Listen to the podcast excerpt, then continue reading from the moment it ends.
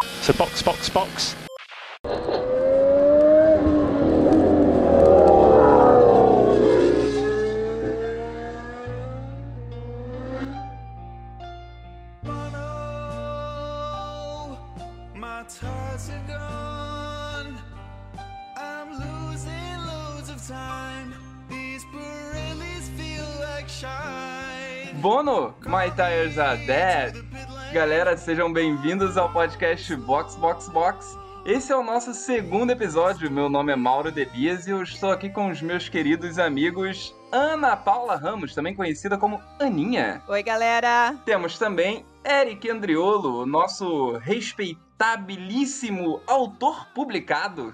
Ainda não. Oi, galera, tudo bem? Em breve, em breve. E temos também, cumprindo a nossa cota não carioca, Flávio Botelho, diretamente do Distrito Federal. Olá a todos, um prazer estar aqui participando com vocês. Hoje a gente preparou um episódio que é pra você passar pra aquele seu amigo que vive reclamando de Fórmula 1. Aquele seu amigo que fala: "Ah, mas a Fórmula 1 moderna não presta. Porque mimimi, mimimi, Ayrton Senna. Meu irmão, a verdade é que seu amigo não entende nada de Fórmula 1. E esse episódio é exatamente pra isso, Pra que a gente possa iluminar os seus amigos, para que a gente possa mostrar para eles o que é a Fórmula 1 atual e por que o Senna iria chorar se ele sentasse num carro de Fórmula 1 do ano de 2021.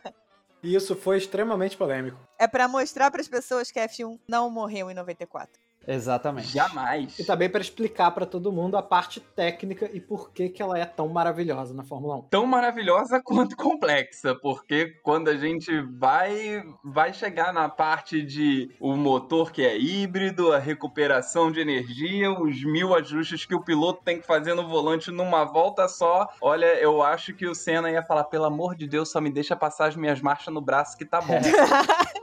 Mas é aquela complexidade que quando você entende, fica muito mais legal de acompanhar uma corrida de Fórmula 1. É maravilhoso de ver, é maravilhoso. E ó, agora o nosso podcast é um grande podcast que está inserido nas mídias sociais. Então, já pode seguir a gente, castboxboxbox no Instagram e no Twitter. Vamos em frente, galera. Tem muito assunto por aí. Partiu. Maravilhoso.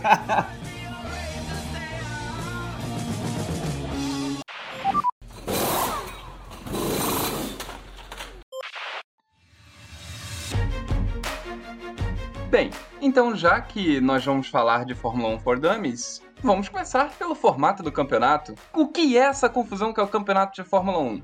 Vamos explicar para vocês aqui como é que funciona. Eu acho que a primeira coisa que chama atenção, que talvez os leigos e o pessoal que não curte tanto Fórmula 1 não sabe, é que são dois campeonatos. Né? Cada temporada disputa dois campeonatos ao mesmo tempo. O campeonato dos pilotos ou o campeonato dos motoristas em inglês, né, que é drivers, e o campeonato dos construtores. Inclusive, vou só fazer um adendo aqui, tem uma frase que, se eu não me engano, é do Juan Manuel Fangio, ou pode ser, não sei, Clarice Lispector, é, que ele dizia o seguinte, I'm not a driver, I'm a racer. Porque, porra, chamar um piloto de Fórmula 1 de driver, sabe? Vamos lá. Em inglês seriam os motoristas, né? Eu acho horrível. Eles deviam chamar de pilots. Eles estão pilotando, cara. Eles não estão dirigindo, vai. Então, tem o campeonato dos motoristas, né? o campeonato dos pilotos, e o campeonato dos construtores. Os construtores nada mais são do que as equipes que têm que construir o melhor carro. E o campeonato dos construtores não só é o mais importante, como é o que dá o mais dinheiro de prêmio, dinheiro na casa dos milhões, muitos milhões, inclusive.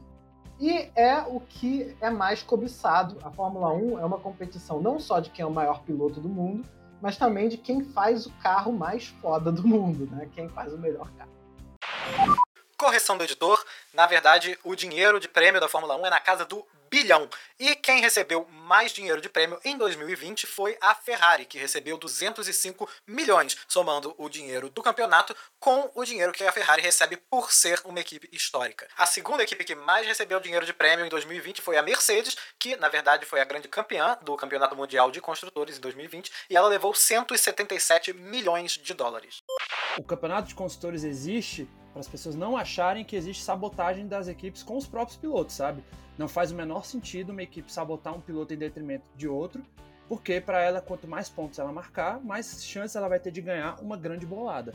O campeonato de pilotos, né, de, de, de corredores, é para prestígio pessoal. A gente idolatra o Hamilton porque ele é um piloto genial e conquistou sete títulos mundiais de pilotos. Mas assim, o que interessa para ele como membro da Mercedes é a Mercedes continuar sendo campeã de construtores porque ela vai ter mais dinheiro para poder investir num melhor carro para ele poder continuar correndo e ganhando os títulos pessoais dele. Inclusive, o melhor cenário para equipe, para uma equipe é exatamente ela ter o cenário que a Mercedes tem hoje, que é ter um piloto que é um alfa, que é um cara que vai lá e ganha tudo, e um piloto que é um beta, que ele jura que ele quer ganhar, mas a gente sabe que ele não vai ganhar. Ele até tem talento, mas ele não tem a consistência necessária, ele não tem a voracidade necessária para ser um grande campeão, que é o que o Schumacher tinha, é o que o Hamilton tem, e é por isso que é, é perfeito você ter um grande campeão, aquele cara que quer ganhar tudo, que ele nunca vai deixar espaço para ninguém ganhar,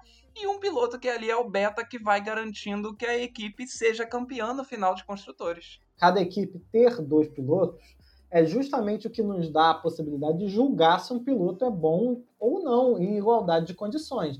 Porque é, é injusto você pegar um cara que está no momento numa equipe como, sei lá, a Alfa Romeo, por exemplo, Kimi Raikkonen, que foi campeão do mundo, é excelente piloto, tá num carro fraco, né?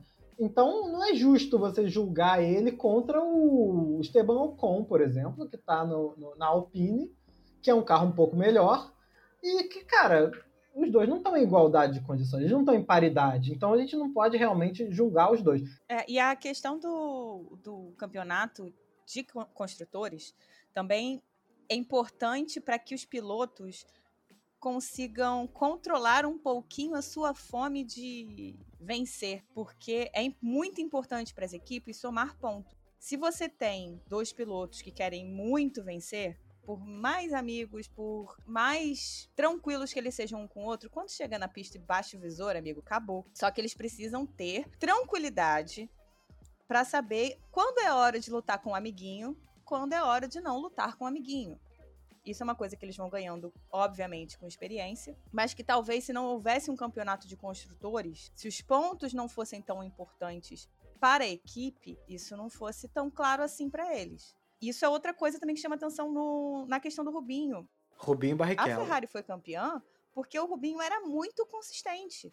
A Ferrari claramente escolheu o Schumacher para ser o, o, campeão. Isso não é, não é nem dúvida. É, por mais que o Schumacher seja tenha sido, porra, incrível, houve ali uma óbvia escolha da Ferrari de que os, o foco ia ser nele. Então, quando tinha uma situação entre os dois, quem tirava o pé era o Rubinho.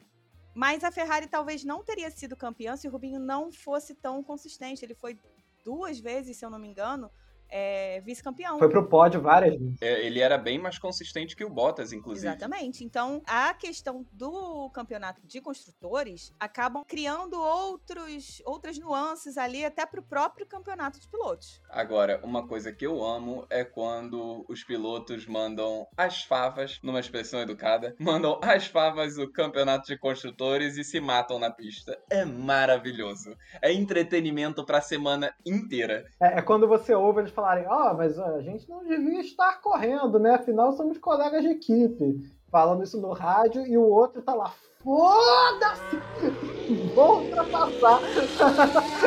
O famoso Felipe, Fernando is faster than you. Ah, Ai, gatilho!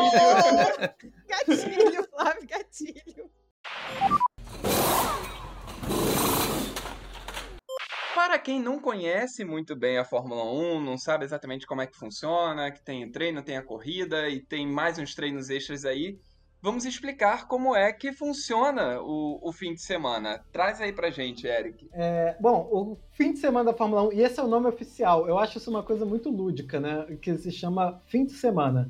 Inclusive, existe uma discussão sobre isso, porque quando o Rubinho estava para bater o recorde de, de participação em GPs, tinha uma dúvida de que em alguns GPs, se eu não me engano, em dois ou três, ele participou de todo o fim de semana só que chegou na hora da largada, o carro dele deu um problema e ele não conseguiu largar. Ele chegou a alinhar no grid, mas não largou. Então ficou aquela dúvida: ele participou desse GP ou não participou desse GP? Então, para Ferrari era uma contagem, mas para fins estatísticos era outra. É um negócio meio doido assim. E é engraçado porque tem uma, uma entrevista dele, acho que com o Raikkonen, acho que foi do ano passado, quando o Raikkonen bateu o recorde dele.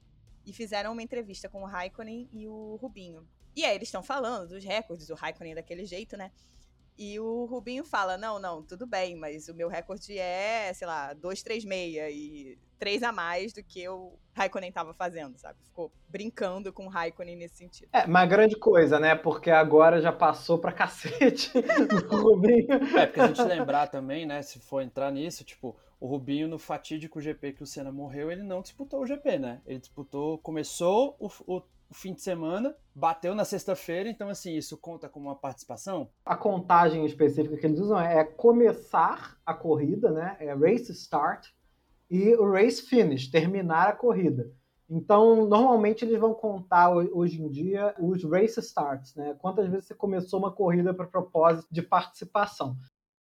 Além da corrida, né? O principal é a corrida, que são aquelas mais ou menos 50 voltas num circuito é, que os carros fazem, eles se preparam para isso antes. Então, antes da corrida começar, o fim de semana começa na sexta-feira, quando tem duas sessões que são os treinos. Os carros vão se aclimatar àquela pista, vão descobrir qual é o melhor setup, né? vão descobrir quais são as melhores configurações do carro. E depois, no sábado, você tem a terceira sessão de treino, que é de manhãzinha, e depois a qualificação, que é quando vai decidir quem começa em primeiro, segundo, terceiro, quarto. E só no domingo, então, que a gente vai ter a corrida. A qualificação ou treino classificatório, né? Porque teoricamente é um treino, são também por si sós um espetáculo que vale a pena assistir, porque os carros competem para saber quem vai ser o primeiro lugar ou pole position. É, inclusive, a gente tem um formato muito legal de, de treino classificatório, que ele é dividido em períodos de tempo, que antes, é, antes assim, dizendo nos anos 90 e começo dos 2000, era simplesmente uma sessão classificatória de uma hora, os pilotos saíam a hora que eles quisessem, e quem fizesse melhor tempo ganhava a pole. A maior parte dos treinos estavam sendo movimentados só nos últimos 15 ou 10 minutos.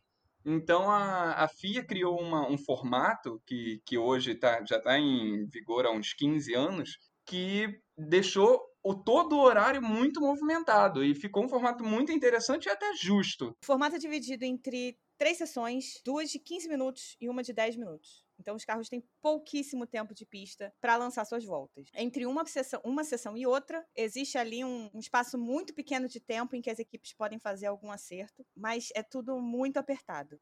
É, é, importante explicar que as três sessões de qualificação funcionam por eliminação. Então temos 20 pilotos no momento, né? 10 equipes, cada uma com dois pilotos, 20 pilotos tentando competir para ver quem vai começar primeiro na ordem do grid, né? Eles correm a primeira sessão, ao final da primeira sessão, os cinco piores, eles não são exatamente eliminados, mas eles têm a posição deles definida, eles não têm mais chances e vão ser aquelas últimas cinco posições. Então, aí no Q2, eles correm na próxima sessão e, de novo, os cinco últimos vão ficar com aquelas sessões fixas. E no Q3 vão correr só os 10 que vão definir quais são as 10 primeiras posições de começar no grid. Por que as 10 primeiras? Porque os 10 primeiros são os 10 que fazem ponto. O Q2 é a sessão que define o pneu de largada o que é muito importante, porque o piloto pode largar com um pneu que é mais resistente ou com um pneu que vai dar mais aderência e vai ser mais rápido. E é no Q2 que eles precisam definir qual vai ser a estratégia que eles vão usar na corrida. Justamente para você fazer com que os pilotos, quando chegar o Q3, que é hora de definir a pole, eles não vão economizar pneu. Eles vão botar o pneu mais rápido, eles vão querer fazer a melhor estratégia e eles vão se matar para ver quem é que faz o melhor tempo.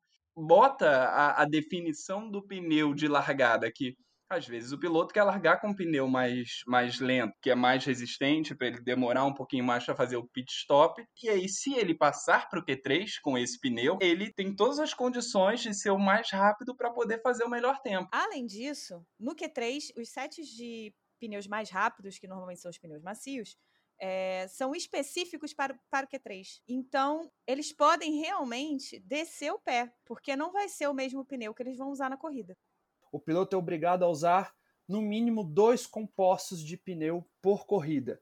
Então, assim, o piloto começou com uma estratégia com pneu intermediário, ele tem que fazer no mínimo uma parada de pit stop para trocar o pneu, ou ele passa para o mais macio, ou ele passa para o mais duro.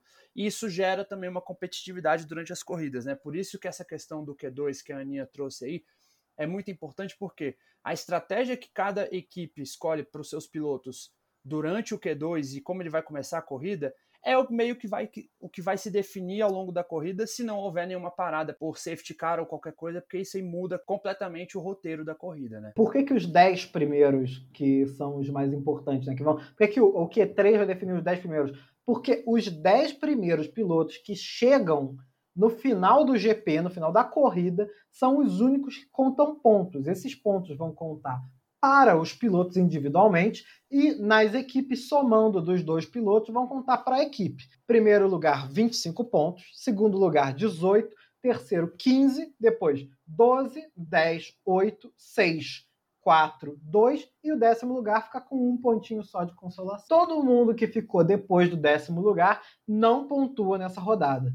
Inclusive, depois do décimo lugar, você não pode pontuar nem se fizer a melhor volta. É, porque a Fórmula 1 também dá um ponto para quem faz a volta mais rápida da corrida. Só que esse ponto só vale se você estiver entre os 10 primeiros. Porque senão uma pessoa que está correndo lá em 15 não tem nada a perder, ele vai, bota um pneu macio no final da corrida e faz a volta mais rápida, sabe?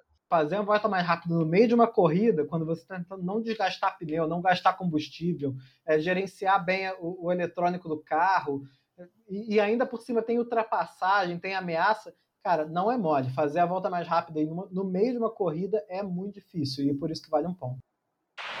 É, eu gosto de Fórmula 1 porque eu gosto de ver corrida, eu gosto de ver carro correndo, eu acho muito eu legal. Eu adoro, adoro ultrapassagens eu só fui entender a Fórmula 1 mesmo quando eu entendi um pouco mais da parte técnica, na verdade. Eu, eu, cara, eu acho fascinante assim, o que que esses carros fazem, porque a, a gente acha moleza, né? Porque a gente vi, convive com carros o tempo todo. Mas o carro de passeio não vai à velocidade que um carro de Fórmula 1 vai. E a partir do momento que você está indo a 300 km por hora com o carro, tudo, tudo que a gente toma por é, garantido em um carro de passeio não vale mais, porque um carro de Fórmula 1 tem que lidar com uma verdadeira parede de vento, o ar se torna uma parede sólida para aquele carro. Então a aerodinâmica é extremamente importante. Tudo no carro é um paraquedas, tudo. Vai a 100 por hora em alguma estrada reta aí que você encontrar, por favor, faça isso enquanto sobe, por favor, faça isso dentro de uma estrada que tem limite de velocidade acima de 100 km por hora, por favor. É, e aí coloca a mãozinha para fora e você vai ver que a sua mão vai ser jogada para Poxa fora. vida, Eric, você se esforçou tanto para as pessoas cumprirem as normas de trânsito e mandou a pessoa botar a parte do corpo para fora do carro. É, eu tô fazendo é pela for science. Tudo pela ciência. Tudo, tudo bem.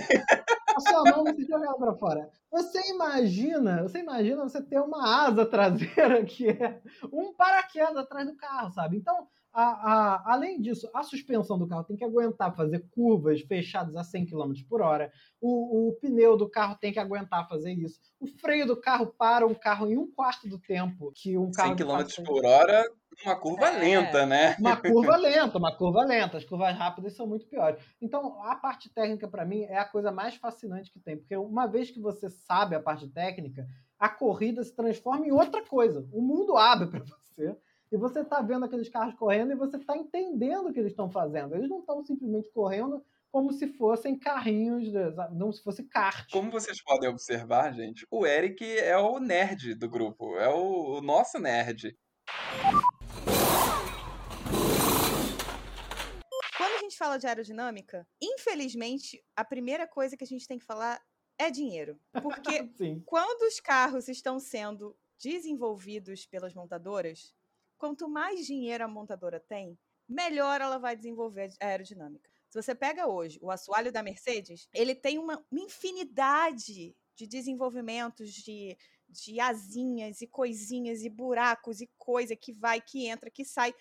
Se você pegar esse mesmo assoalho, provavelmente da Haas, que não fez nenhuma alteração para esse ano, não usou token nenhum, a Haas não vai ter o mesmo tipo de desenvolvimento. E o carro da Mercedes vai ter uma aerodinâmica muito melhor do que a aerodinâmica da, da Haas. A aerodinâmica, o fato dela ser muito cara e o fato dela ser muito efetiva, especialmente nas curvas, é o que faz ter tanto regulamento sobre ela, né? Porque em parte os regulamentos são para evitar que vire uma corrida de dinheiro, né, que as equipes que ganham mais dinheiro é, desenvolvam o carro, o carro fique cheio de asa em tudo que é canto. Só que no caso é de fato uma corrida de dinheiro, porque até hoje ainda não se conseguiu cortar totalmente essa dependência. Sim, mas é, é para não exagerar também, né? Porque senão, é, algumas das regulamentos são para parar os times de gastarem montanha de dinheiro para mudar uma asinha que fica ali no canto do bico porque se ele chegar um pouquinho para o lado, essa asa vai. Sabe, os caras ficam rodando o carro 5 mil anos num túnel de vento, que é uma coisa caríssima você pagar um aluguel de túnel de vento por horas para ficar rodando simulação de software e o cacete, para você melhorar uma coisa incremental, assim, um, um milionésimo de segundo que o carro vai ser mais rápido por causa da posição de uma asa. E as pessoas gastam esse dinheiro porque é muito, muito efetivo, muito importante, né? O carro, ele não só precisa ter pouco arrasto, ou seja, pouca resistência do ar quando ele está indo em reta, mas quando ele está indo em curva, ele precisa ficar grudado no chão. Porque um carro digamos, o seu carro de passeio, seu, seu Corsa, o seu Palio, o seu Palio fazendo uma curva a 100 por hora, se a curva foi um pouco fechada, meu amigo. Quando você estiver fazendo o seu racha lá na estrada do Catonho. Exatamente. Quando você, meu amigo, que tem aí um, um pequeno palio, né, 2010, estiver fazendo o seu racho na estrada do Catonho e você virar, virar ali uma curva, seu carro vai pro caralho, meu amigo. Mas um carro de Fórmula 1 não. Porque eles usam o princípio da pressão aerodinâmica. Eles colocam uma asa na frente do carro e uma asa atrás do carro. E aquilo são literalmente asas. Às vezes as pessoas chamam de aerofólio. Mas não é um aerofólio, aquilo é uma asa. Faz exatamente o contrário do que a asa de avião faz. Ela cria uma zona de pressão baixa de ar embaixo da asa e uma zona de alta pressão em cima da asa. Isso cria uma força. É, que ela é, ela é exatamente uma asa colocada de cabeça para baixo. Isso. É, é, exatamente o mesmo princípio do avião. O mesmo princípio, porque ela cria uma força jogando o ar para cima, né? Ela cria uma força para baixo para o carro colar no chão. A asa traseira está botando força nos pneus de trás e a asa dianteira, entre outras coisas, está botando força na da frente. Então, quando você vê um carro danificar a asa dianteira numa batida, alguma coisa, e todo mundo fica preocupado, o carro começa a andar que nem uma lesma e tem que ir para o pit stop para trocar a frente do carro, é porque é impossível fazer uma curva, sabe? Com a, a roda dianteira não vai responder porque ela não vai grudar no chão. A 100 por hora, fazendo uma curva, se você não colocar essa asa ali na frente, o carro vai embora. Né? A aerodinâmica está ali principalmente para que o ar flua pelo carro da forma mais limpa possível, sem causar turbulência, sem tirar o carro do lugar, para o carro passar ali por aquela parede de vento, quebrar aquela parede de vento. Então, você tem toda a questão de ter o bico, a frente mais fina. Só que quando o seu carro está passando ali, então vamos lá, quando a Mercedes está passando ali, passando limpa, linda, maravilhosa, e a Red Bull está chegando atrás, comendo o chão para tentar passar a Red Bull não vai passar. É. Toda a aerodinâmica da Mercedes faz com que o ar, o ar que sai desse carro saia extremamente sujo, é, é, não é turbulento. Turbulento, ele não é liso, fluido, tem vórtice, ele sai completamente louco e atrapalha a corrida do carro que está atrás. Acaba com a pressão aerodinâmica do carro de trás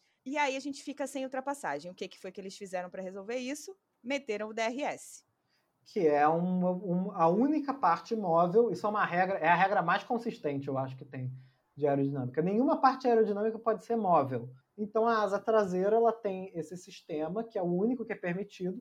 Ele abre a asa traseira na reta, em retas específicas, em pontos específicos, desde que o carro esteja a um segundo, né? Um segundo atrás do carro na frente. Um segundo ou menos, é menos né? de um segundo, na verdade. Tem que tá, estar 0.999. Sempre depois de uma série de curvas, especialmente curvas rápidas, porque ele parte do princípio de que esse carro perdeu já muito tempo seguindo o outro carro durante aquelas curvas. E agora na reta ele vai ter uma compensação. Ele abre essa asa, o arrasto que essa asa causa vai embora imediatamente, o carro ganha aí eu acho que são 20 cavalos de potência, é, é, é bastante coisa para correr que nem um louco para tentar alcançar. Então a gente tem tido muita ultrapassagem acontecendo na reta por causa disso, né? Essa, essa turbulência toda, ela é causada é, primeiro pela, pelo próprio efeito né, das partes aerodinâmicas do carro, mas por uma necessidade que os carros têm de criar o vórtice que o Mauro falou. Que é o quê? É um roda-moinho. Você cria o roda-moinho porque o, por dois motivos. O primeiro motivo é que às vezes o ângulo da parte aerodinâmica faz o ar se separar do carro. Isso gera arrasto, né? Isso gera áreas de baixa pressão que sugam o carro para trás. Então você usa várias pequenas aletas no carro para você criar esses vórtices que vão colar o, carro, o ar que está separado, vão puxar o ar separado de volta para o carro. E a segundo, o segundo motivo de criar esses vórtices, que é o que a asa dianteira faz também, é você separar o ar completamente cagado que sai dos pneus do resto da aerodinâmica do carro e selar o assoalho do carro. Então, o, o, o assoalho do carro é separado do resto do ar, né? o ar que vem entra de frente embaixo do carro é separado do restante do ar por um roda-moinho gigante. E esse roda-moinho gigante vai possibilitar que o carro fique grudado no chão graças a isso, mas ele está jogando um monte de roda-moinho para trás. Então a, área, a asa traseira cria roda-moinhos, a asa dianteira cria é, quatro roda-moinhos, né? dois lado de fora e dois do lado de dentro. E várias outras áreas criam. E esses rodamuinhos saem e o ar que sai das asas é completamente turbulento. Isso faz com que seguir um carro na Fórmula 1 seja muito, muito difícil. Então, toda ultrapassagem é um, um, feito de pilotagem inacreditável. Você tem que estar bem mais rápido. Toda essa turbulência que o carro de trás recebe prejudica também os pneus. Então, seguir um carro de Fórmula 1 desgasta demais os pneus. Toda vez que você tem um carro com alta força aerodinâmica, né? Porque tudo isso é regulável, né? Os, os mecânicos regulam. Você também tem grande destaque dos pneus, porque o pneu tá, é quem está segurando o peso do carro inteiro, né? Então, se o carro está colado no chão, com uma força puxando ele, aliás, uma força que é capaz de fazer o carro andar de cabeça para baixo, né? Se, se, alguém construísse um túnel capaz de fazer isso, o carro de Fórmula 1 andaria de cabeça para baixo, de tanta força aerodinâmica que ele cria. Então você imagina o que, que o pneu não está aguentando. O pneu desgasta rapidinho. E a questão dos pneus também é muito importante nessa questão da pressão aerodinâmica, porque quem faz os compostos de pneus da Fórmula 1 é a Pirelli, né? E a Pirelli sempre tentando né, uma sintonia com a FIA e com o resto das equipes, faz compostos mais que se desgastam mais ou menos, até pelo simples fato de que Quanto mais desgastado um pneu, o piloto tem que fazer um pit stop, mais emoção se gera na corrida, né? Não é lucrativo ou mesmo atrativo para a Liberty Media, que é quem comprou os direitos da Fórmula 1, um pneu que dure muito tempo, né? Porque até porque você não teria, você teria corridas muito monótonas, né? E o que gera a, é, emoção numa corrida são as ultrapassagens, as trocas de, de posição e principalmente é, vitórias de underdogs ou alguma coisa do tipo assim. E isso só é possível se você gerar essas, esse tipo de variável dentro da corrida. Exatamente. Se a Pirelli quisesse, eles poderiam fazer um pneu que durasse a corrida inteira. Mas isso não é interessante para o esporte, não é interessante para o espetáculo, para a competição, enfim. Não é bom um pneu durando a corrida inteira. Inclusive, nós já tivemos isso com a Bridgestone, se eu não me engano, em 2012, talvez teve um ano que a Fórmula 1 exigia que os pneus durassem a corrida inteira, e as corridas eram horríveis. Mas não só, não só para o espetáculo. Também tem a questão de que quanto mais resistente for o pneu, menos velocidade o carro vai ter. Menos tração. Menos tração, menos velocidade, porque os pilotos não vão conseguir descer o pé. Então, os pilotos reclamam muito quando o pneu é muito lento. Quando diminui a velocidade, os pilotos ficam putos, ficam para morrer, reclamam demais, que foi o que aconteceu nos treinos, nos testes desse ano, dos pneus para 2021. Quando eles estavam testando em 2020 os pneus de 2021, todos eles reclamaram horrores. Mas por que, que foi feito, foi feito esse, essa mudança? Foi feita uma mudança aí? Porque os pneus estavam desgastando demais. Foi o que aconteceu em Silverstone, que teve três falhas de pneu e o Hamilton ganhou uma corrida depois de perder um pneu na última volta e ganhou com três, né? Mas a Pirelli faz então, entrega então para as equipes três tipos de pneu todo final de semana: um pneu mais duro, um pneu médio e um pneu macio. O pneu macio é o que vai ser mais rápido, porque ele vai ter mais tração, vai deixar mais o carro no chão. Porém, ele vai embora rapidinho. O pneu médio vai ficar ali no meio termo, o pneu duro é o que vai durar mais, mas os carros ficam menos equilibrados com ele, ficam com menos aderência. E eles têm que trabalhar com esses três pneus, as equipes precisam trabalhar com esses três pneus e criar uma estratégia para usar dois deles ao longo da corrida. Então você tem o carro que gera aerodinâmica, a aerodinâmica que gera o carro, bota ele para baixo para ele andar mais rápido, né? Para ele, ele ficar colado no chão e ter, né, como o Eric explicou, questão de velocidade de curva, velocidade de reta e tudo mais. Com a própria sujeira que sai dessa aerodinâmica. Com a questão dos pneus. Então, assim, no meio de toda essa variável, existe ali um grande componente que às vezes dá merda, mas é um componente muito importante que é o que fica entre o banco e o volante, né? Que é o piloto. e, obviamente, o piloto, por estar tá controlando essa máquina, né? Porque é uma grande máquina, existem as questões do que a gente chama de estilos de pilotagem. O estilo de pilotagem do piloto é uma coisa muito importante, principalmente para, para corridas. Por quê? Você, você imagina então esse monte de variáveis que estão ali acontecendo a todo momento, enquanto o piloto está dirigindo um carro que chega, bate 300 km por hora no fim de uma reta. Então, assim, o estilo de pilotagem do piloto ajuda na questão da economia dos pneus, né? Então, por exemplo, o Hamilton, citando um exemplo, o Hamilton é um mestre em economia de pneus. E reclamar deles depois, mas é um mestre. e reclamar deles depois. Porque assim, ele no ano passado ganhou uma corrida com três pneus. O que, que é importante num cara que consegue controlar o desgaste dos pneus? Ele consegue, às vezes, alongar um pouco a vida de um pneu macio. Que, na, que no momento que seja importante ou no momento que a equipe errou uma estratégia e o cara tem que parar muito mais cedo do que estava previsto, é papel do piloto fazer com que esse pneu renda o máximo de tempo possível, porque senão ele chega no final das últimas voltas com o pneu muito desgastado, aí a corrida vai toda para o saco, porque vai todo mundo passar em cima dele. A gente acabou de ver um GP do Bahrein definido por essa capacidade. O Hamilton, se ele não tivesse conseguido manter aquele pneu duro por tanto tempo. Porra, Eric, tá falando Aqui- tão bonitinho. A quinta série explode. Hamilton has a hard on. Voltando aqui, agora eu vou falar igual o William Bonner. Se o Hamilton não tivesse conseguido meter o duro por tanto tempo, ele teria provavelmente perdido a posição para o Verstappen, que estava vindo atrás com muita ênfase. Para quem está agora ouvindo o podcast e começando a gostar mais de Fórmula 1, que seja uma pessoa que começou a, a ver Fórmula 1 recentemente, etc.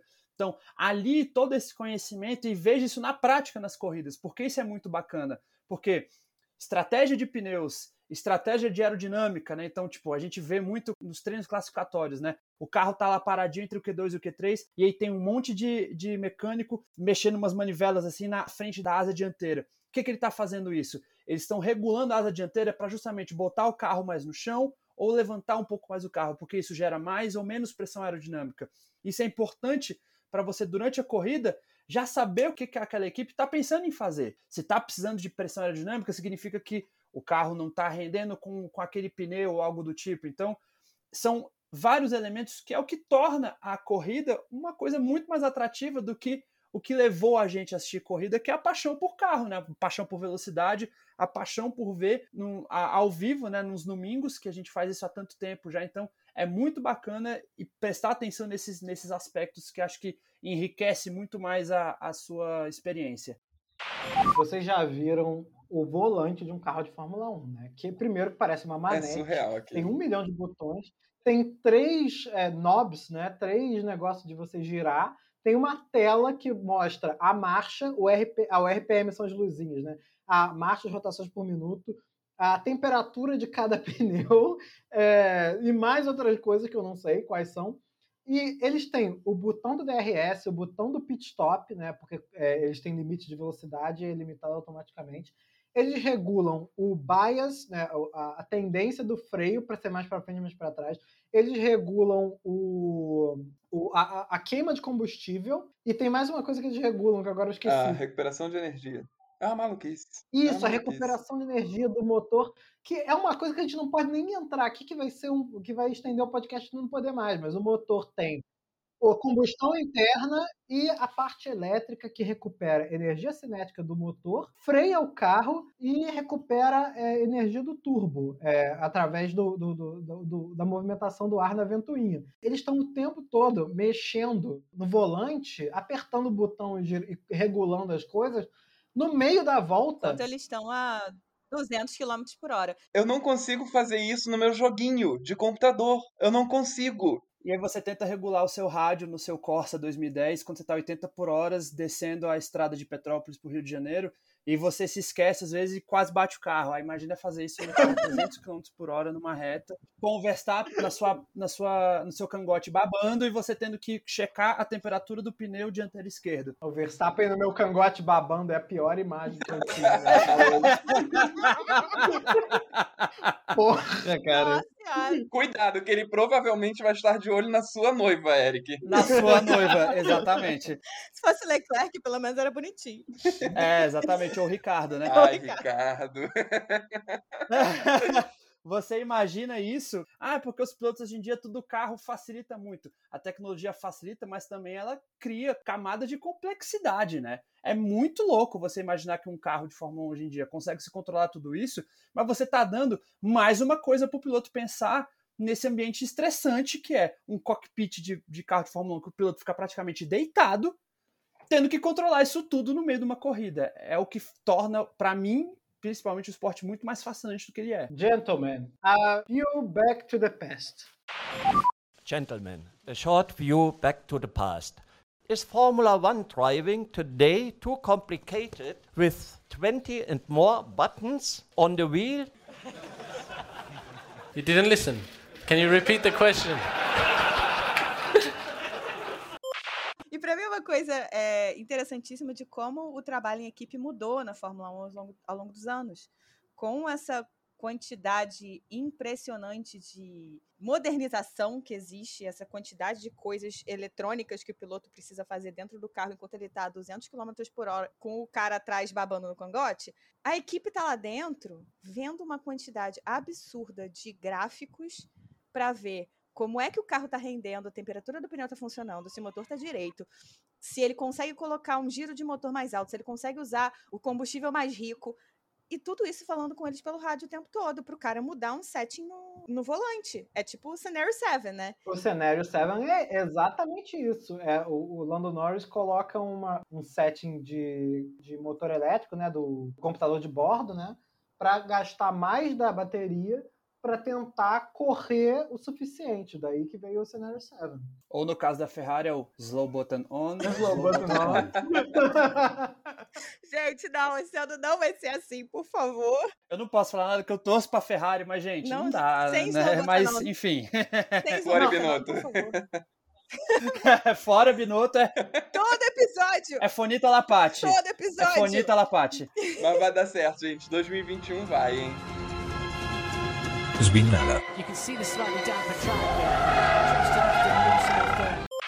Já que a gente tá falando de girar, é bom explicar uma parada. Porque por que, que a porra do carro gira? E eu sinto muito, mas não é porque tem na fábrica da Ferrari os Bindle. Não é por isso. É porque o carro de Fórmula 1 ele não pode fazer o drift, né? Por causa da forma como ele é equilibrado. E se você errar na aceleração dele com o volante muito é, virado, ele provavelmente vai perder a aderência, porque o motor dele é muito, muito, muito, muito forte. E a forma como os pilotos dirigem, né, num carro de Fórmula 1 é sempre você corre na reta o máximo possível e antes da curva você tem que frear no que se chama zona de frenagem. Os pilotos eles decoram o, o circuito, eles não estão de sacanagem ali, eles decoram porque eles correm o circuito no simulador, depois eles fazem três sessões de treino para conseguir se aclimatar. Eles decoram o ponto de frenagem, que é quando eles pisam fundo do freio, e depois eles vão regulando esse freio enquanto eles vão girando o motor.